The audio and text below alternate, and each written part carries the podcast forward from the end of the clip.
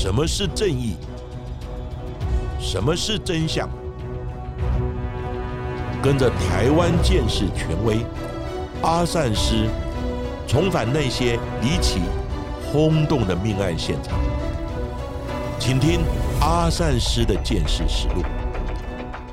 各位听众朋友，大家好，欢迎收听今天的阿善师的见识实录。我是见识专家阿善师谢松善。嗨，大家好，我是子荣，我又回来了。在今天的节目当中呢，来跟大家谈谈的是我们在一百集的表单回馈当中，非常多的听众朋友们都敲完想要听到的邱和顺的案件呢。其实我们在之前呢，也曾跟阿善是讨论过，是不是要把这个案子呢整理给大家。不过呢，其实我们觉得哦，这个邱和顺相关的案子呢，非常的多，而且呢，牵扯了其中几个比较大的一个案件，在当中，不管是关心人或者是案。情其实都是错综复杂，所以呢，我们就哎先行搁置了。但是呢，听到非常多的听众朋友们哦，都大力敲碗，所以我们的阿善师的制作团队呢，我们就决定先来挑战看看呢。不过呢，因为我们这一次呢是单集的节目，那时间也有限，所以我们主要是聚焦在陆姓学童的绑架案，在今天的节目当中会跟大家分享。而新竹市的十岁陆姓学童，他在放学的途中遭到了绑架，而陆姓学童的家人先付了一百万元的赎金，但最后还是没有能够见到爱子的最后一面，惨遭撕票。而由于当时台湾才刚刚解严，又是国内的治安史上的首宗学童绑架案，在当时也引起了社会还有警界的高度重视。而时隔三十五年，学童的尸体直到今天都还没有寻获，也让这个案件在缺乏直接的证据的情况之下，缠讼了二十三年，也历经了十一次的更审，无法重启调查，而现在也未执行死刑。不管是对于被害人或者是嫌犯的双方家人来说，其实都是极大的痛苦和伤害，也让这起案件成为了台湾司法史上积压时间最长的刑事案件。到底这件事？情的始末又是如何呢？阿善师是的，这一起案件呢，我们要从一个失踪案呢开始说起。在民国七十六年十二月冬至的那一天，哦，就读呢新竹市东门国小呢四年级的陆姓学童，他在补习班呢下课之后，大约呢在傍晚六点十分到十五分之间，他就失踪了。二十五分钟后呢，就是在当晚六点四十分呢。陆姓学童的姐姐，他就接到呢第一通歹徒打来的一个勒索的电话。那歹徒要求呢赎金是五百万元，而且呢从六点四十分到七点三十分之间，陆家呢总共接获了三通呢歹徒的勒索电话。他们呢来回不断呢跟家属呢协调赎金的金额，但最终呢歹徒坚持没有一百万呢就别想再见到心爱的儿子。经过呢绑匪九天的恐吓勒索，陆姓血统的母亲呢就按照歹徒电话中呢所指定的地点，就是呢在中山高速公路呢南下九十九点九公里的路桥的地方呢交付呢商定后的赎金，总共是一百万元。但是呢交付之后呢却没有见到呢儿子平安的归来，也令呢陆姓的家长呢痛心欲绝。最后呢，他们下定决心要追寻呢儿子的下落。除了警方的追击之外呢，他们自己也出钱呢，然后呢雇请了播音的车辆，以及呢透过电视台、电台等不断的放送电话录音带绑匪的声音，希望呢这样子就能抓到绑匪。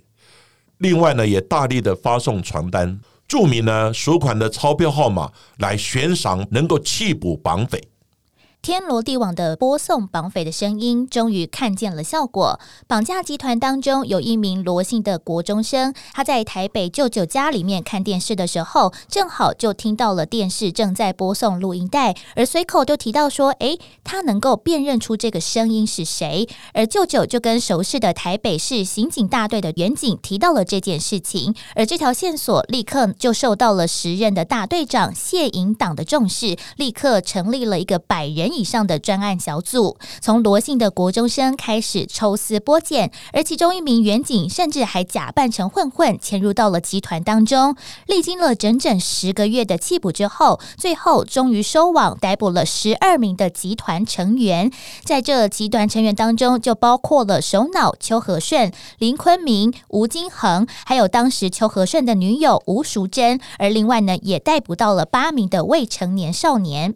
而由于民国七十七年十月一号、五号、六号，邱和顺在新竹看守所戒训时，曾经数度的否认参与了这一起的陆姓学童的绑架案。而直到了十月八号，在竹北分局凤冈派出所警巡时，才供称有参与了这起绑架案。而他说，这起绑架案一刚开始，并不是邱和顺所发动的，而是邓运正、罗继勋、陈仁宏还有于志祥四人提议，之后才到邱和顺家中跟他说，他们发现，诶，有一个小孩家里非常的有钱，如果可以绑架成功，应该可以大赚一票，而且他们已经连小孩上下学的时间、地点，还有周遭的环境都已经掌握清楚了，因此邱和顺才顺便答应要参。参与这起的绑架案，并且通知了朋友林坤明，还有绰号阿红的友人。而租了两部车子之后，是由邓运正驾驶其中一辆没有牌照的车，而邱和顺、吴淑珍还有林坤明等人，则是驾驶的第二辆负责绑架陆姓学童的车辆。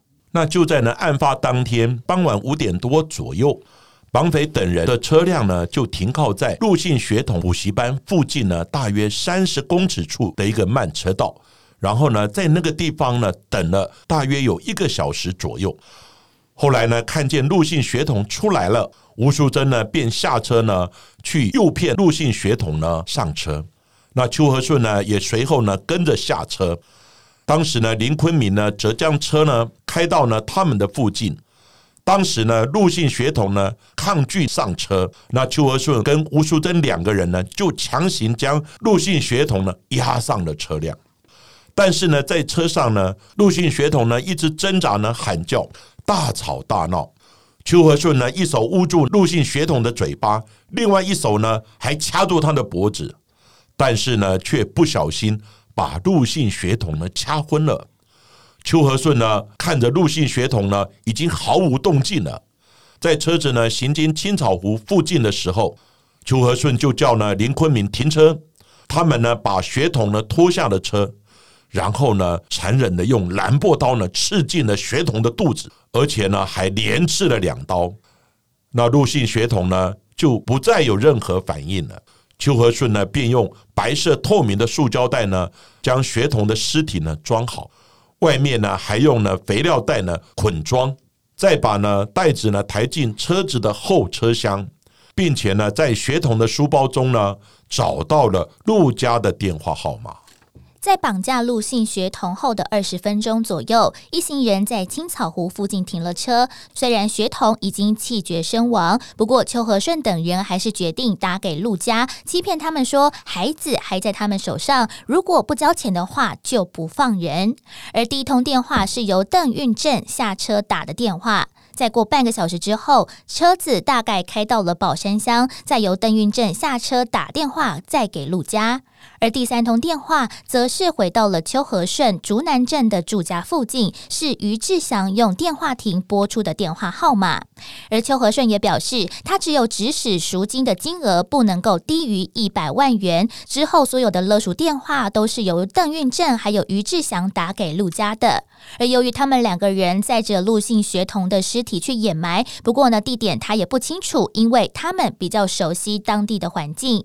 而在绑架后大概一周左右，邓运正告诉邱和顺，他们已经跟陆家协议好，要以一百万元赎人。而邓运正还有于志祥先嘱咐陆家人前往一家宾馆等候，他们再打电话到宾馆，告诉他们要沿着高速公路来寻找，在安排处取一张字条，而字条上面说明是要在中山高南下九十九点九公里处来交款。于是邱和顺、吴淑珍、邓运正、于志祥。四个人一同前往取款，而见到了陆姓学童的母亲前来时，便从桥上放下了绳索还有袋子，而学童的母亲就把一百万元的赎款放入袋子当中，他们马上拉起绳索扬长而去。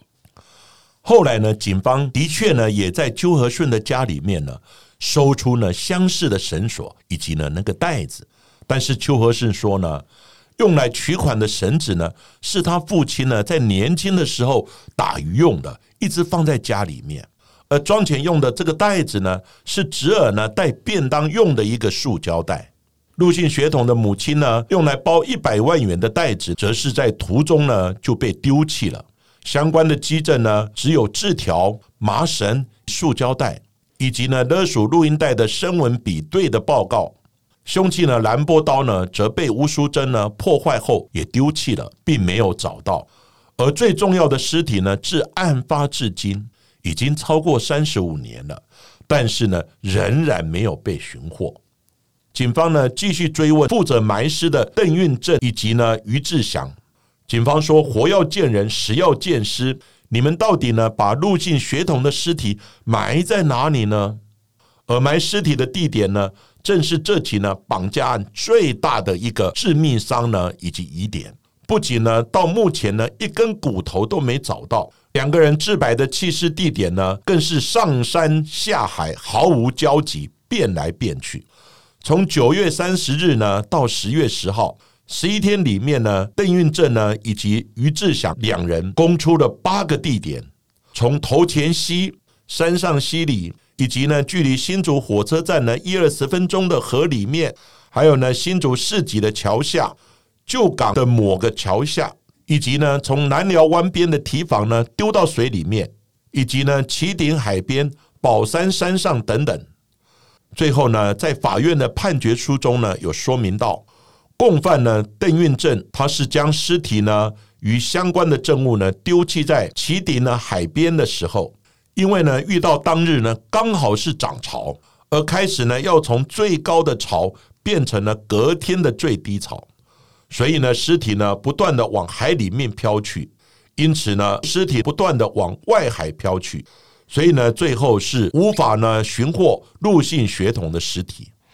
在民国七十八年的一月，新竹地方法院将陆姓学童绑架案和另外一起的科宏业务员的强盗分尸案一并审理，判处邱和顺、林坤明、吴淑珍等人死刑。而就在同年的十二月，在陆家附近的一处古井之中，发现了一具男童的尸体。远警都认为这有可能就是失踪的陆姓学童，并把照片拿给了家人来做指认。可惜陆姓学童的父母都否认说这是自己的亲生儿子。而最后，这名无名的男童的尸体就被检警任意的处置，并没有解剖尸体，也没有取得任何的生物基证，更没有查明同尸的一个身份，因此。也遗失了日后追查的一条重要线索。因为就在一审判决之后，邱和顺、吴淑珍却矢口否认犯行，并辩称是因为遭到了警方的刑求才做自白。而邱和顺说，在关押的期间，曾经被蒙眼捆绑，强迫坐在冰块上，或者是施以电击、口鼻灌辣椒水、轮番殴打等等。而林坤明则是辩称说自己根本就不认识陆姓学童是谁，更不可能涉及这个案件。到了八十三年呢九月的时候，监察院呢通过当时担任呢监察委员王清峰呢所提的一个弹劾案，开始呢侦办入姓血统这个案子。其中呢有十名警员，还有两名检察官，可能办案时呢有对涉嫌人施以呢强暴胁迫，以及呢草率结案呢等疏失。经过四年的调查呢，被弹劾的其中四名员警呢是有罪确定。而另外呢，也有远警呢愿意出面作证，证明呢邱和顺等人当年确实是在刑求逼供之下呢，才完成自白的笔录。那在法庭上呢，也从未呢出现足以显示证明邱和顺呢犯罪的直接证据。其后呢，更发生关键的证据，就是呢勒索的电话录音带被遗失的一个事件。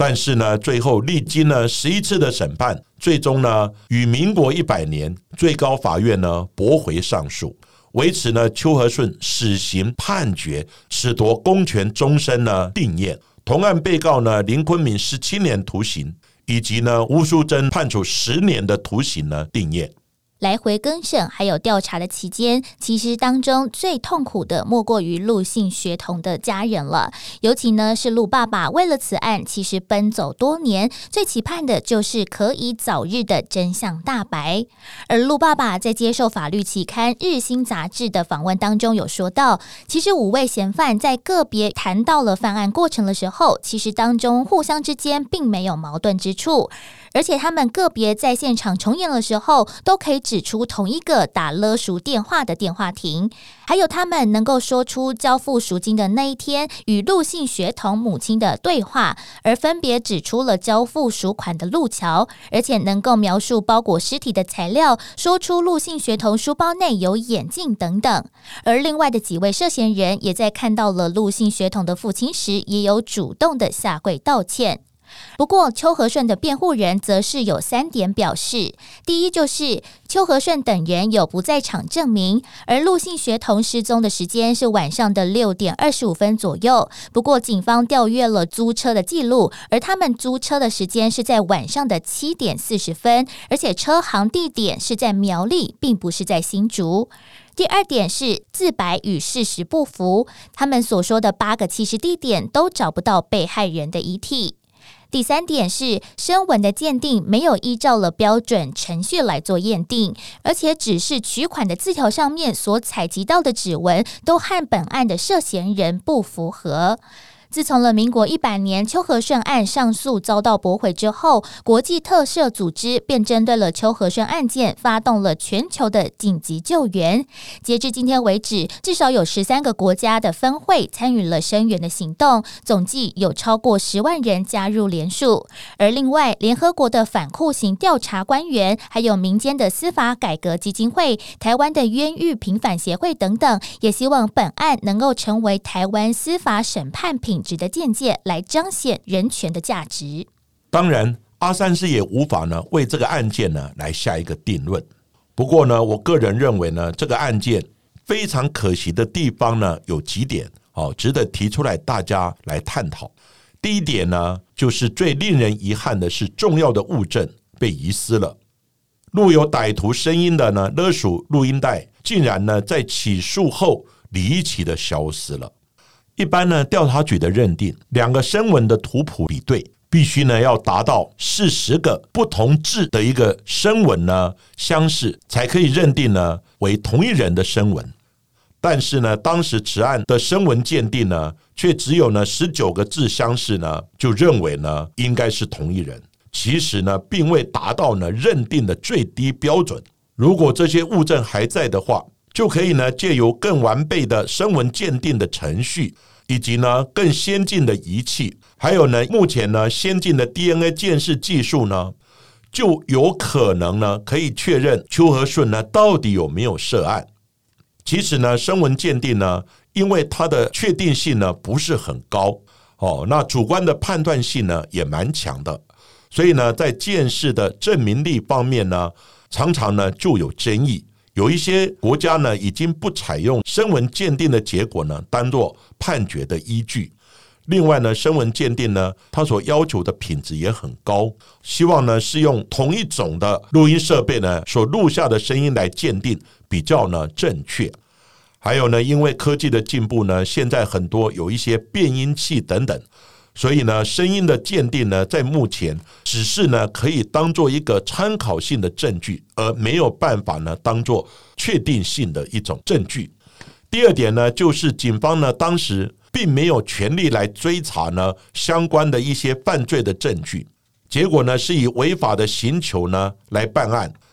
此案呢，歹徒从高速公路上面呢取得赎金的方法呢，其实呢跟当时呢涉及星光集团呢邵东绑架案的胡关宝犯罪集团呢，他们的手法呢非常的类似，而且犯案的时间呢跟地点呢也非常接近呢胡关宝犯罪集团的活动期间以及活动的地点。但是警方呢，并未深入调查呢这两案之间呢有没有关联。另外呢，在七十八年的时候，在陆家附近呢，这个古井呢发现的铜尸案也被呢草草的埋葬，无法呢排除呢铜尸就是陆姓血统，而且可能为其他凶手呢所杀害的这样的一个合理的怀疑。事后呢，新竹市警察局以及新竹市政府呢，也因此呢被监察院来弹劾。第三点呢。是警方呢在邱和顺家里面所收获的那个绳索呢？那那个绳索呢直径只有零点八呢到一公分左右。不过呢，入境血统的妈妈呢，她讲她去放钱的时候呢，她看到那个绳索大约呢有二点五公分左右，所以呢大小呢并不相符。还有入境血统的妈妈呢，她有讲她好像有闻到呢那个绳索呢有一点油耗味。但是呢，邱和顺讲，警方呢在他家里面所收到的绳索呢，是他父亲呢以前打鱼用的，所以呢应该是有一些鱼腥味，两者又是不一样。还有呢，这四条绳索必须要连接起来，才能达到呢歹徒呢从路桥垂钓呢袋子取款的一个长度。那一般呢，歹徒会用这种连接的绳索来取款吗？哦，这也是呢，值得我们去思考的。不过呢，阿善师有一点要提到的，就是呢，现在的采证技术跟建设的科技呢，不能跟呢以前的标准呢相提并论。还有呢，法律的规定呢，也有一些变革，判刑的认定基础呢，也有很大的差异。早期是有罪认定，只要呢有一些情况旁证呢结合，就能认定你是有罪的。不过现在呢，必须要有证据的证明，才能认定你有罪，否则呢，就必须呢把你当好人，就是呢无罪推定的概念。所以呢，我们用现在的标准来看待以前的判决呢，基本上会有一些差异。不过呢，有很多办案的这些技巧、科技的进步呢等等，现在呢已经提升了不少。不过呢，这些案例可以当做呢我们实务工作者的见解。那以上呢就是阿善师呢对于陆姓血统这个案子的一些个人专业的一些看法。而在节目最后，我们同样也是要来感谢请我们阿善师制作团队喝咖啡的所有朋友们。而自从我们在前几集公开我们说要独立制作的消息之后，其实就收到了非常多朋友的鼓励，还有小额的捐款来支持我们的节目。那我和阿善师呢，也希望可以记得每一位支持我们的朋友。所以如果大家有捐款的话，在当中也记得要在留言当中把昵称留给我们，让我们可以记得你，并且感。谢谢你哦。而第一位我们要来感谢的是 R H S，他说呢，谢谢阿善师还有子荣的陪伴，在料理的时候呢，最喜欢听我们的节目，很喜欢节目当中分享专业的知识，还有阿善师的劝世警言。而一直以来都对于见识科学非常的感兴趣，很想去上阿善师的课程，但是想到哦，哇，可能在课堂上面会看到一些遗体的照片，再加上了知道有课的时候，已经距离报名截止的日。期非常的近了，所以呢就犹豫没有报名。不过呢，也是一点点的赞助，希望我们的节目可以继续的经营下去。而另外呢，我们也要感谢亚里莎的留言。他说呢，非常喜欢我们的节目，现在才发现原来可以赞助，也希望我们的节目可以一直长红。让也希望大家呢可以一起用赞助来支持认真创作的创作者们。另外，他想要分享是他这几年来一直非常挂心的一个案子啊，在民国八十八年，他的同学陈义礼被他的高中体育老师绑票，至今也是下落不明。而绑匪呢也车祸身亡，他常常很想打电话来关心他的家人，不过呢总是却步。虽然说呢这一段的留言可能家属听不到，不过呢也希望他们的心灵能够获得宁静。那非常感谢呢 R H S 的一个留言呢跟赞助哦。虽然你没有报名呢阿三师的课没有关系，我这个课呢应该会持续的下去。等你觉得呢有时间。有空闲的时候，然后呢，真的有兴趣了，好再来报名哦。另外呢，亚里莎的留言呢，好像我也知道有这么一个案子，好，就是呢，你的同学呢被高中体育老师呢绑架，至今呢下落不明。那我想呢，我们呃如果有机会的话，也来搜寻呢这个案子。好，然后呢，我们也在节目上呢跟大家呢来一起呢叙述一下。另外呢，我们也还要呢谢谢蛋堡老王。哦，第一次呢，他听 Pockets 的时候就给我们这么大的支持。他说呢，第一次接触的 Pockets 的呢，就是阿善师的见识实录。他也立马呢，把阿善师跟子荣呢列为他最喜欢的 Pocket。听到呢节目曾经呢想要中断录制的消息呢，他也马上呢毫不犹豫的掏出信用卡。虽然呢抖内的金额不高。但是呢，一杯咖啡，希望能让子荣跟阿善师呢稍微品尝休息一下，然后呢再有动力呢继续的来录制节目。还有很多的听众朋友，像 Earth 以及呢 GJ and YP，还有呢 Dear John、Ruby、点点儿、小笼包、陈俊可。还有呢，Awake 松饼，哎，我想可能是一个店家名哦。另外呢，多次赞助我们的 Forensic Psychologist，还有呢，Vendic 九九九，以及呢，四位不愿具名的听众朋友，阿善师跟子荣，在此谢谢大家的热忱赞助跟支持。而我也发现，其实听众朋友们跟我们阿善师的制作团队越来越有默契了。当我们在之前决定要写今天的陆信血统的案件之后，才看到哦，原来杨小杨竟然在前一阵子十月一号的留言当中就已经说到，非常喜欢阿善师还有子荣，希望能够一直坚持来制作好节目，辛苦了。而另外呢，可以请阿善师来谈谈陆信血统的案件吗？也很好奇，是不是能够以现在的见。是技术来找到其他的一些蛛丝马迹，而其实这个案件呢非常非常的复杂，光是刑事的判决书就已经多达了十一万字，而另外呢还有像是调查报告，还有惩戒议决书，还有另外各界的声音还有看法，其实都是我们在节目制作时候，我们一一的爬书整理，尽量呢以客观的方式来呈现这整体的案件，也希望呢小杨会喜欢我们今天的节目分享。